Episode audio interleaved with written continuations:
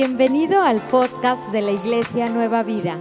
Esperamos que este mensaje sea de mucha bendición para tu vida. Te animamos a compartirlo para que más personas puedan escucharlo. Prepárate y disfruta el mensaje de esta semana.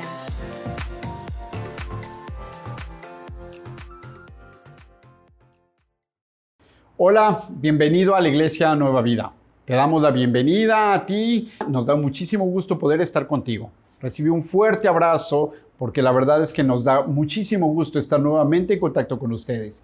Y a ti que nos visitas por primera vez, también te decimos bienvenido a casa. Y yo quiero pedirte que hoy eh, oremos para pedir la dirección del Señor. Si gustas, acompáñame y le digamos, Señor, gracias por este momento, gracias por esta reunión, gracias, Padre, porque tú estás con nosotros, Señor. Y declaramos, Señor, que tu Espíritu Santo, Señor, es el que nos va a hablar en esta tarde. Gracias, Padre, en el nombre de tu Hijo Jesús. Amén. Y bueno, hoy titulé a esta prédica Buscando lo Perdido. Y sabes, eh, creo que todos hemos vivido eh, esa frustración de perder algo o de perder a alguien. la verdad es que es una mezcla de sentimientos, de culpas, de emociones que no siempre es fácil manejar, ¿no? Eh, hoy vivimos, eh, como lo hemos platicado, en una agenda siempre muy apretada, siempre estamos haciendo actividades, relacionándonos con personas, ¿no? Y por ejemplo, en mi caso, me gusta eh, agendar todas mis actividades, ¿no? Para que yo me levante sabiendo qué, cuáles son mis, mis, compromisos, qué es lo que tengo yo que hacer, y me encanta cuando termina el día y cumplo esa agenda. Pero no siempre es posible. En ocasiones empiezan a surgir ciertas situaciones, se presentan ciertos eventos que retienen, me detienen con lo que yo quiero o definitivamente me desvían de lo que yo he planeado. Y eso a mí me estresa. Eso a mí me saca de, ese control en el que me gusta estar de mis actividades. Y al terminar el día, eh, muchas veces caigo en la situación de que hice lo urgente y no hice lo importante. Y es, es, algo desagradable. Me molesta perder el tiempo, me molesta hacer las cosas por hacerlas sin una razón real de lo que estoy haciendo. Y, eso, pues es molesto perder el tiempo para mí, como yo creo que para ti, ¿no? No, es agradable pasar horas eh, haciendo cola para que te atiendan en una dependencia o en un semáforo, esperar tanto tiempo para poder pasar, en fin, no nos gusta perder el tiempo como tampoco nos gusta perder las cosas materiales. No nos, no, no, nos, agrada deshacernos de aquellas cosas que ya son nuestras, que ya hemos obtenido por un descuido o por una situación fuera de, nuestro, de, nuestra voluntad. ¿no? Eh, perder el celular hoy en día, que, que, dependemos tanto de él, que tiene nuestra información, que tiene nuestros contactos, que en fin manejamos algunos programas, fotografías, en fin, es, es, estresante eh, perder el, celular. Aunque hay algunos que están tanto tiempo con el celular en la mano que ya parece que la tuvieron pegada y no lo pierden por nada del mundo. Pero normalmente es molesto, ¿no? El hecho simplemente de, saber que puedes perder algo, perder tu cartera, perder, eh, no lo sé, en ocasiones perder un hijo. Yo recuerdo hace, hace algún tiempo, cuando mi hijo menor eh, tenía como cinco años, eh, fuimos a una tienda departamental y yo lo tenía al lado, pero estaba queriendo ver el precio de una camisa y la etiqueta estaba medio escondida. Entonces lo solté y, mientras buscaba yo la etiqueta para ver el precio, cuando volteé a ver, ya lo había yo perdido y lo busqué inmediatamente por la zona, entre, entre los pasillos y ya no lo encontré. Y en ese momento entonces corrí a la entrada de, la tienda y hablé con el guardia de seguridad, lo empezaron a vocear y que cómo venía vestido y la edad y en fin, rasgos. Y sabes, esos momentos de saber esa pérdida eran angustiosos, fueron larguísimos, fueron tormentosos. Sin embargo, afortunadamente al rato veo que viene ya abrazado por una chica y ya me lo entrega, ¿no? Y aquel llorando y yo también ya casi a punto de llorar, ¿no?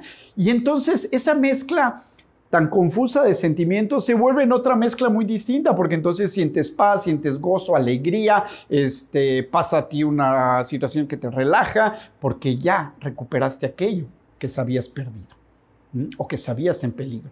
Y, entonces el perder algo o a alguien realmente es una situación eh, que, nos eh, mueve, ¿no? Definitivamente nuestras emociones, ¿no? Entre, nuestra estabilidad emocional.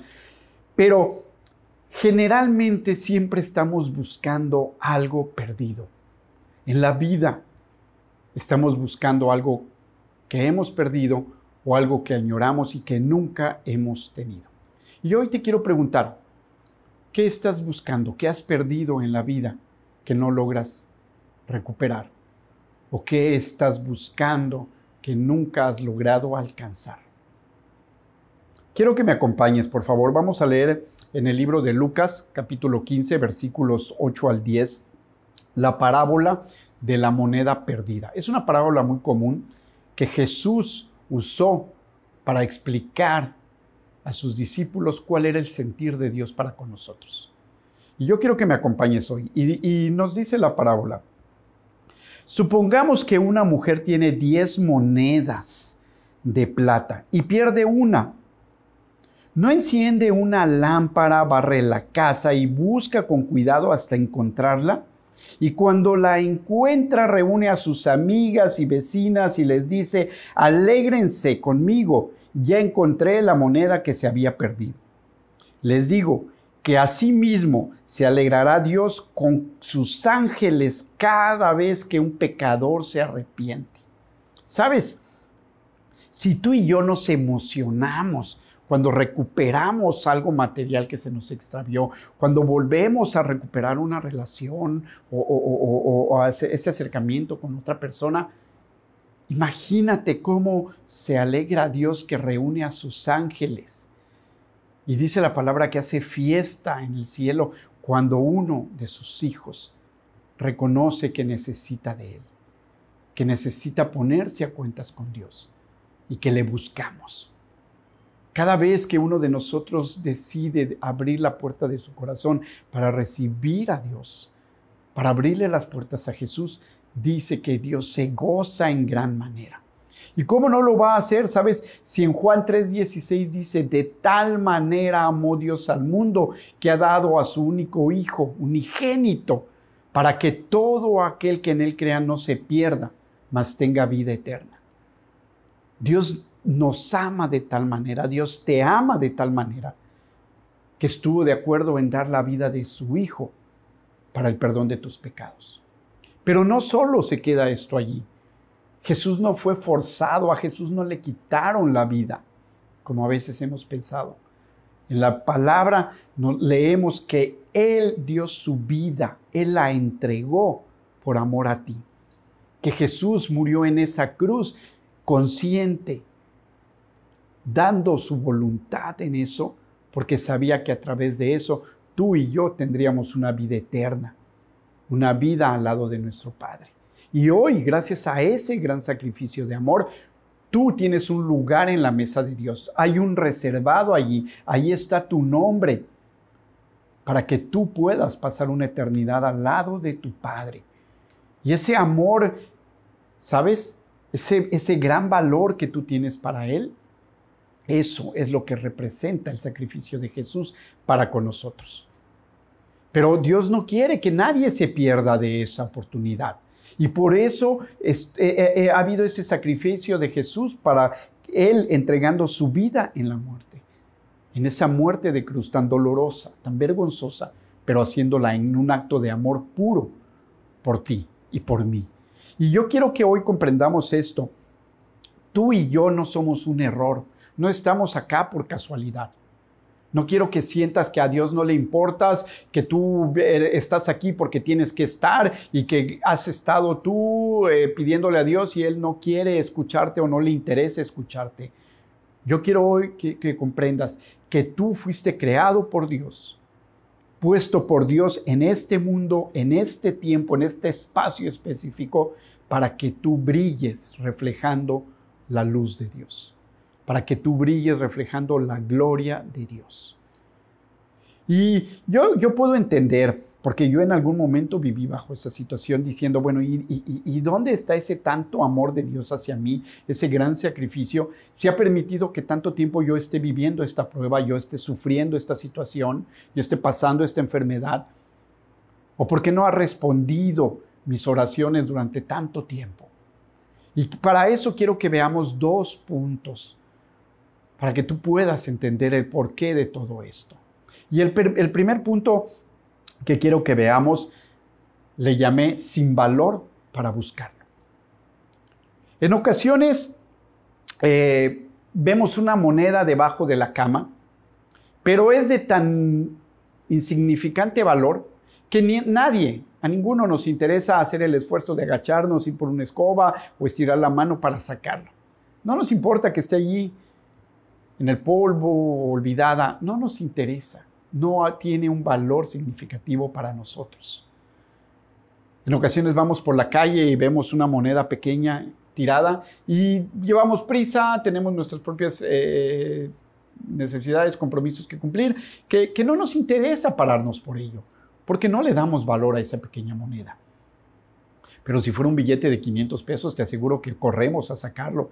Que si perdemos un billete, no sé, de 100 pesos estamos buscando, ¿y dónde lo gasté? Recordando dónde lo dejé o, qué hice con él. Y, y, estamos inquietos, hasta, ah, ok, ya lo puse aquí, lo gasté allá, lo hice en esto, ¿no? porque tiene un valor. Tú tienes a un Padre que te ama y que reconoce tu valor, porque Él te creó con ese valor. Y Él está dispuesto a buscar de ti. Sabes, Jesús está tocando a tu puerta y no importa que estés en el lugar más lejano del mundo, ni en lo más profundo, ni en lo más alto. Para Él no hay límites. Él va a donde estemos y toca nuestra puerta y nos llama y nos invita a cenar con Él, a tener una comunión con Él. ¿Y sabes por qué? Porque Él sabe que tu valor no depende de lo que tienes. Tu valor depende de quién eres. Y tú eres un hijo de Dios. Y por eso vales la vida de Jesucristo para Dios. Por eso perdona tus pecados y te cubre de gracia y te da la oportunidad de volver a iniciar cada día de tu vida. Dios nos ama y Dios desea que nosotros podamos entender y comprender, vivir bajo esa verdad de que valemos y valemos mucho porque somos hijos de Dios. Que tú y yo tenemos un propósito especial en las manos de Dios. Y el segundo punto que quiero que hoy veamos es precisamente la situación de el poder de su valor. Ya entendí que yo soy hijo de Dios, que valgo por ser hijo de Él, simplemente en eso. Pero ¿y para qué entonces me creo? ¿Para qué estoy acá?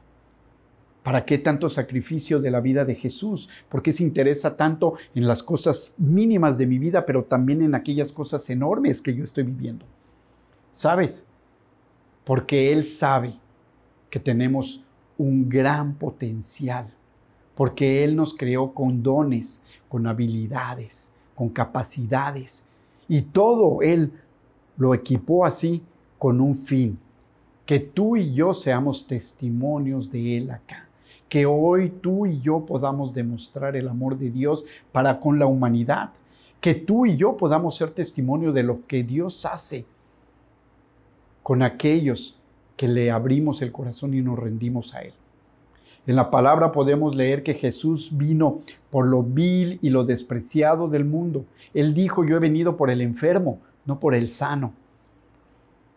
Y yo, en algún momento, quizá a lo mejor tú estés sintiendo eso, creí ser eso vil y despreciado del mundo. Yo me sentí esa moneda debajo de la cama que a nadie le interesaba buscar porque no tenía valor alguno para, para él.